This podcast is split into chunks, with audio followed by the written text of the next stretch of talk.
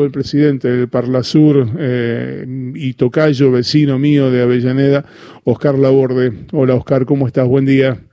Buen día. Gracias por la exagerada presentación. no, pero es cierto, es cierto.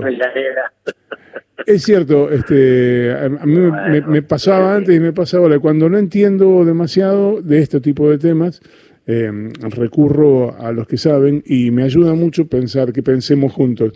Eh, aquí estamos con Horacio Marmurek y te vamos a, acribillar a, preguntas en la medida eh, en que podamos para saber qué fue lo que pasó ayer en Venezuela. Y ahí está planteado, ¿qué fue lo que pasó ayer en Venezuela? Bueno, se votó una vez más, este, 25 veces en, en 20 años, en 21 años, eh, se eligieron autoridades de la Asamblea Nacional, vienen a renovar aquellas, este, aquellos asambleístas que fueron electos en el 2015, donde hubo una, un triunfo de la oposición muy marcado y una derrota del chavismo, como nunca había sucedido en el 2015. Eh, tal vez el error, criticado por algunos miembros, incluso de la oposición, fue que automáticamente esa asamblea se dispuso desplazar al presidente, no digamos al jefe del Ejecutivo. La Asamblea Nacional se propone desplazar a Maduro, lo que se llamó la salida. Hicieron un plan como Asamblea Legislativa, un plan para desplazar al presidente, un golpe declarado con anticipación. Y eso distorsionó absolutamente el rol que tenía que tener la Asamblea Nacional, porque eh, primero a, Brut y luego este, Juan Guaidó adjudicaron el rol de opositores, en el caso de Juan Guaidó fue el extremo, porque como presidente de la Asamblea se autonominó, se autotituló, se autodesignó presidente, sin ningún tipo de fundamento este, constitucional ni legal. Eso hizo está planificado, obviamente, el automático respaldo de los Estados Unidos, bueno, y así intentó en varias ocasiones desplazar el gobierno Maduro sin suerte. Pasaron cinco años, luego cinco años, se llama elecciones.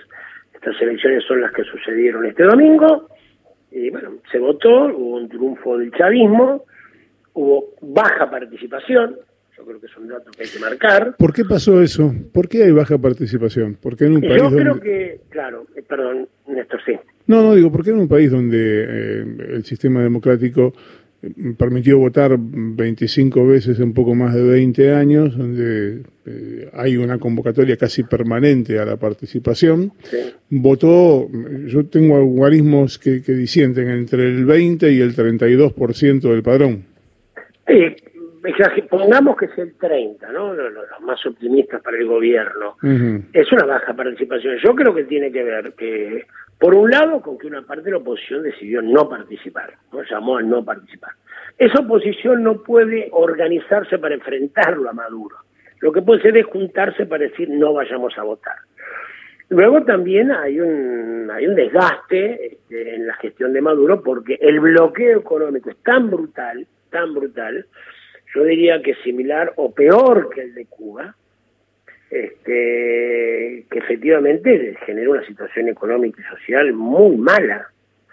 Entonces eso hace que eh, la gente no quiere ser invadida por los Estados Unidos, pero tiene una molestia natural con eh, la situación. Y cuando la gente tiene una molestia en general con la situación, cuando hay elecciones, este, o no participa castiga al gobierno.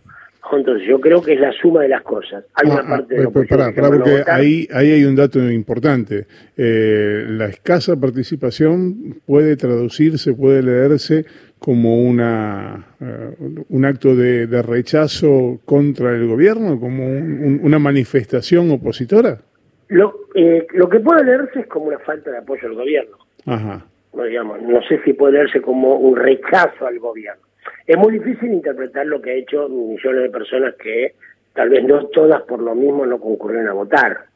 A mí me parece que, digamos, que en la conducción del proceso venezolano y los que queremos a Venezuela y los que queremos sobre todo la democracia, es un elemento que no podemos dejar pasar, ¿no? Bueno, contigo, como bien decís, me has invitado gentilmente a ser columnista de tu programa y siempre estamos en visión objetiva por supuesto que tenemos nuestro corazoncito y queremos que prosperen los procesos en un sentido popular, pero ignorar las realidades no es, buen consejero, digamos.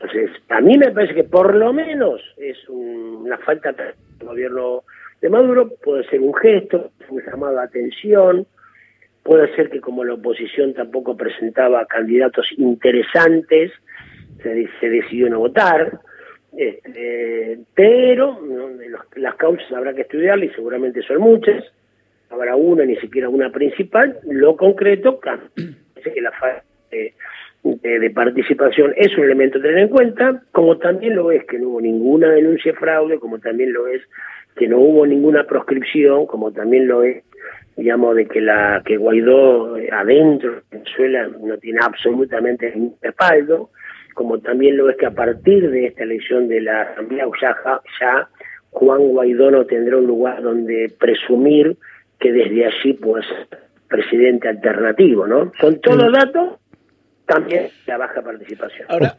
perdón, eh, Oscar, eh, a ver, dos lugares eh, para, para encarar esto. Por un lado, Guaidó, que era un presidente de Forexport, ¿no? Que era el, que podía, la cara de ciertos intereses que quería mostrar al mundo quién eran los, quién, quién era esos intereses, quién querían que fuera el presidente.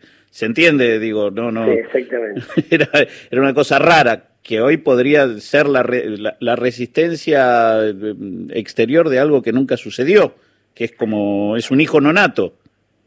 Sí, Guaidó lo que quería es la intervención militar de los Estados Unidos. Sí, a ver, los Estados Unidos no quieren democracia en Venezuela, quieren el petróleo de Venezuela. Por eso ponen una casi ridícula como Guaidó, porque ellos entienden que Guaidó gana las elecciones. Y por eso también eh, llamaron la idea de no participar, porque ellos no quieren esa democratización. Aunque esa democratización pudiera duda historia Oscar, te estamos perdiendo. Fíjate si podés acomodarte un poquito porque te estamos perdiendo la, la señal. ¿Ahora? Ahí está perfecto. Bien. entonces decía, Estados Unidos, eh, al ponerlo Guaidó y a todos los planes que hizo con las guarimbas, nunca quiso realmente que haya elecciones democráticas, jamás. Porque si hubiera elecciones democráticas, vamos a hacer una hipótesis que el no pueda perder. Hubiera sacado el 40%. Si saca el 40%, es hacer cualquier cosa. Por ejemplo, no se puede privatizar PDVSA. Entonces, lo que lo que necesita, una digamos, lo, que era el, núcleo del gobierno de Trump era el petróleo venezolano sin condicionamientos, no un gobierno amigo. Él necesitaba el petróleo y eso no lo tenía en un proceso democrático, aunque ese proceso democrático hubiera llevado que ganara ADECO, ¿no? Mm. que es el, el, partido que gobierna cuatro de los 22 estados venezolanos, ¿no? Acción Democrática. Este, eso está claro que era, era un provocador para, para llegar a una intervención militar. Incluso hasta Enrique Capriles, de, de Nostavi desconocía, en la figura de Guaidó. Capriles fue el gran opositor de Chávez, digamos, perdió dos elecciones con Chávez muy ajustadas, fue gobernador de, Miranda, era un político. Guaidó no, Guaidó salió cuarto en el Estado, llegó a presidente con 24 mil votos y luego fue autodesignado presidente. Por eso, pero digo, la figura grotesca de Guaidó creo que no debe disimular que tiene que haber un proceso donde gran parte de la oposición se incorpore, ahora una parte de la oposición que se incorporó, otra que no, yo creo que ahí la garantía para eso, Néstor, y la mesa es que haya una fuerte presión internacional, que es lo que propone Zapatero, para sentarse a negociar para sentarse a negociar. Eh, Oscar, más allá de estas cuestiones que tienen que ver con lo electoral, con lo que ocurrió ayer, con la participación, con Guaidó, ¿cómo se vive en Venezuela hoy? Si tuvieras que compararlo comparable, ¿con qué sería Venezuela hoy? Y es, un país único porque eh, tiene una economía muy apocada, producto que el bloqueo es terrible. Eh, suponete, para llevar este, medicinas a medicinas o cualquier otro insumo, o incluso los repuestos que necesitan para su industria petrolera, las sanciones de Estados Unidos son a la empresa que vende, la sanciona, a eh, la empresa marítima que traslade esos insumos, la sanciona, y a la compañía de seguro que asegura el barco y la mercadería que traslada, si eso fuera superado, o por las em-, la transición económica para, para pagar eso es muy difícil hacer porque cualquier banco que acepta hacer una, una transacción económica con algo que tenga que ver con Venezuela también es eh, castigado. Por eso yo creo que en un sentido es hasta más brutal que el bloqueo a Cuba. Ahora, pese a eso, eh, la, tasa de infectados por coronavirus es muy baja y la tasa de muertos más baja aún. Eh, ¿Cómo se explica? O, es un dibujo estadístico? No, no, ellos han tenido una actitud, me decían los amigos que han estado allá como observadores, yo no estuve porque estuve acá en la, en la visita en la anfitrionía de la visita de Andrés Arauz, el candidato a presidente por Perú, eh, no solamente el día de las elecciones, sino eh, en las tiendas, en, los comercios, en el transporte público, hay permanentemente tomada de temperatura, permanentemente eh, eh, asegurar de que se, transite con barbijo, asegurar que se mantenga la distancia. Ha tenido una política preventiva muy eficaz, muy eficiente, muy rígida, este, que, que justamente ha permitido que tenga estos números bajísimos. Siempre son muchos porque estamos hablando de vida y, mis contactos humanos, pero incomparable con el resto de América Latina. Muy muy buena, muy buen resultado le ha dado la prevención. Oscar, eh, de cara a lo que viene ahora, es una gran presión internacional que va a intentar desconocer eh, como buenos los resultados por la baja participación y de cara hacia el madurismo, hacia Venezuela, ¿qué, qué, qué escenario se abre formalmente? Y bueno, ahora va a venir este, toda la discusión en el plano internacional eh, de si con este, con este porcentaje puede ser reconocido. Algunos ya habían advertido que no, varios países, incluso europeos, ni hablar de Estados Unidos, ¿no? Argentina había reconocido las elecciones, yo creo que eso es poco conocido, ¿no? Que Argentina y el gobierno de Alberto Fernández tuvo actitudes este, interesantes, en primer lugar porque recuerden que cuando fue la fiesta de Asunción, el momento de Asunción, Alberto Fernández concurrió Jorge Rodríguez, que es el vicepresidente de Venezuela, y también lo hizo Claver Carone de parte de Trump. Y Claver Carone dijo que si seguía en, el encuentro, en la, en la ceremonia Jorge Rodríguez, él se retiraba. Dijeron, bueno, que se retire. Claver Carone, que a la postre resultó ser presidente del BID, impuesto por tal, se fue. Segundo, reconoció el gobierno de Maduro, el gobierno de Alberto Fernández. Tercero, desplazó a la embajadora Tucha, que había puesto Guardo. Cuarto, reconoció como jefa de misión Estela Lugo.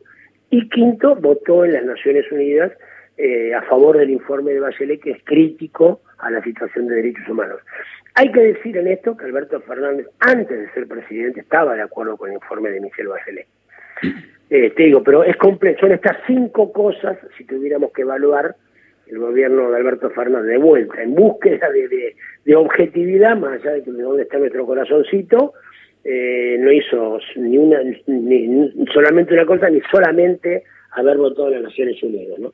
Ahora ha dicho que reconoce el resultado, que se reconoce la, el llamado de elecciones y el proceso de las elecciones.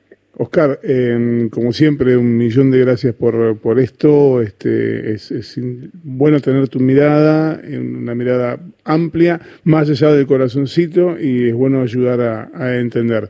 Eh, un abrazo grande y hasta cada momento. Se nos cortó. Se nos cortó justo en la despedida. Te estábamos despidiendo, estábamos saludando, se nos cortó justo en la despedida. ¿Estás ahí todavía? O sea, no. El Oscar Laborde, presidente del Parlasur.